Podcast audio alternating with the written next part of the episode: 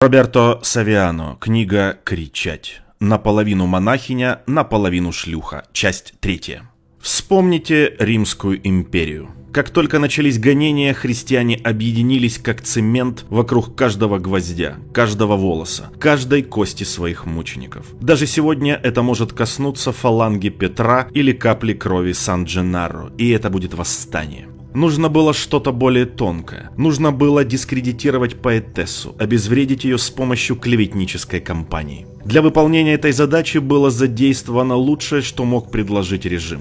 Андрей Жданов, тень Сталина, один из авторов сталинских чисток, идеолог культурных репрессий в Советском Союзе. Жданова вы должны представить типичным партийным бюрократом, тупым, серым, рьяным. Такой человек, который из-за того, что не может исправить себя, он страдал от неизлечимого пристрастия к алкоголю, пытался навести порядок в обществе. Сталин указал на него как на своего преемника и очень ценил его добровольную службу. Понятно, что кто-то, кто так любил Сталина, наверняка вызвал отвращение к Анне Ахматовой. И это была еще одна причина ее ударить. Жданов заявил, что Анна Ахматова наполовину монахиня, наполовину шлюха. И ретивые газеты раскрыли это.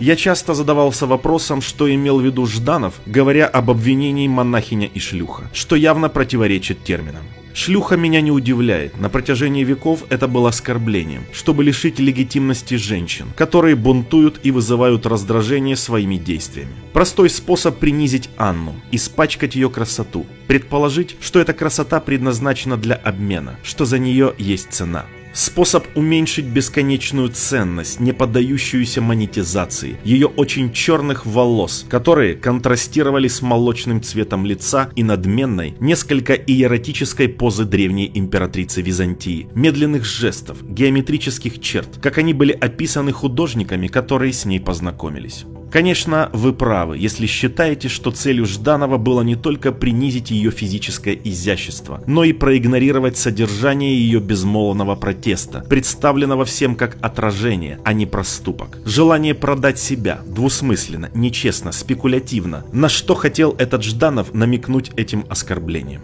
Но зачем ассоциировать шлюху с монахиней? Зачем сочетать крайности? Что ж, Жданов знал, что советская пропаганда хвасталась освобождением женщины, превращением ее в рабочую, привлечением ее в качестве снайпера в войне против немцев. Поэтому ему было неловко использовать выражение «шлюха», которое он знал об этом старом, патриархальном и мужском шовинистическом мире, в тот момент, как Октябрьская революция гордилась тем, что полностью искоренила его. Поэтому она поправилась, добавив ту монахиню, которая не отвергла первое обвинение в том, что она была женщиной, готовой продать себя, но также обременяла ее намеком на нежелание участвовать в новом образе жизни женщины в России. Свободной, да, но верной. Если Анна Ахматова даже не пыталась быть, то она была, видимо, закрытой, фанатичной, религиозной, то есть, одним словом, антисоветской. Я должен вас предупредить, однако, что Жданов восстал бы против моего прочтения. Он будет протестовать против того, что назвал Ахматову шлюхой, но это не было идеологическим или метафорическим способом, потому что для него она действительно была шлюхой, как рассказывали ее различные мужья и любовники, о которых позаботился режим, чтобы застрелить их или посадить в тюрьму.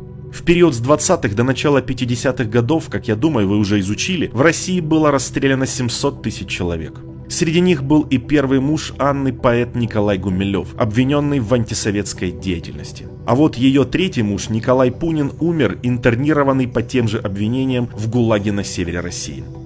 Но по всему я уже знаю, Жданов будет указывать на ночь, проведенную Ахматовой в компании великого британского философа еврейского происхождения Исаи Берлина. Почему Берлин провел ночь с Анной Ахматовой?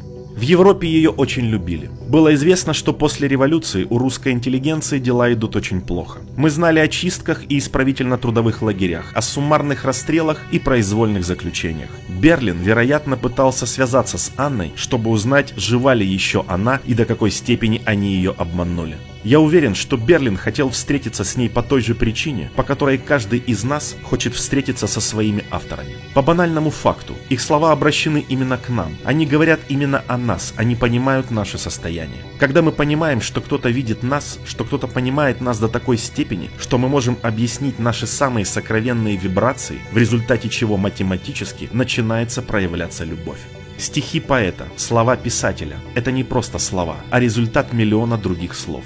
Слова вынашиваются на протяжении всей жизни, читаются, изучают, анализируют, усваивают, заставляют медленно расти в себе. Каждый – это отражение тысячи других. Каждый является результатом сложных наслоений. В каждом из них были мысли и жизнь. Высокие и низкие, теория и практика, моменты, проведенные за чтением, и моменты, проведенные в жизни. В очереди перед кассой театра и супермаркета. Тот же порядок, в котором слово находит свое место в стихе или строках прозы, является следствием того, что все слова продуманы, отобраны, приняты, переработаны, разжеваны, прожиты, усвоены. И за каждым словом стоит мысль, прочитанная книга, завершенный жест, сделанный выбор, сделанный отказ, начатая битва. Берлин знал это и искал этого. Он хотел видеть глаза, которые выбирали слова, которые он читал. Хотел услышать тембр голоса, который их произносил, поглощать улыбку, которая их сопровождала. Он хотел, чтобы его соблазнили во второй раз и окончательно, тот, кто напугал его силой слов. Для этого он бросил вызов ограничениям советской России, рискуя своей жизнью и заставляя рисковать Анну Ахматову. Прибыв в Ленинград в ноябре 1945 года в качестве британского дипломата, а значит для Советов в качестве шпиона, он начал отчаянно искать новости о ней. Когда он узнал, что она еще жива, он потребовал ее адрес. Затем, безумный и безрассудный, он постучал в дверь. Значит, он был чужим. Обычный мужчина. Она – величайшая из ныне живущих русских поэтов. В то время Ахматова жила в бывшем дворянском дворце, реквизированном и разделенном между несколькими семьями. В маленькой, очень маленькой интимной обстановке этого дома, как позже скажут Жданову, еврей и шлюха провели вместе ночь. Что тут поделаешь? Я не знаю. Этот вопрос, который сводил Жданова с ума. В России еще были вещи, которые режим не мог предотвратить. Несмотря на все рьяные усилия партийной бюрократии, поэзия жизни все еще находила отклик. Если, однако, ему не удалось избежать этой встречи, которая произошла неожиданно из-за заголовка упрямого философа, он мог бы, по крайней мере, наказать Ахматову за то, что она допустила это и продолжала так долго. У нее реквизировали продовольственную карту, а через несколько лет ее сына снова арестовали. На этот раз его отправили в ГУЛАГ. 10 лет каторжных работ. Никто не вернулся из столь долгого заключения в Сибири. Именно в этот момент Анна Ахматова прервала все контакты с Берлином, который все еще искал ее, и написала сборник стихов в честь Сталина. Это была цена, которую ей пришлось заплатить за то, чтобы ее сын выжил в советской России. Кричите, когда мужчин доброй воли поливают грязью, когда герои насмехаются.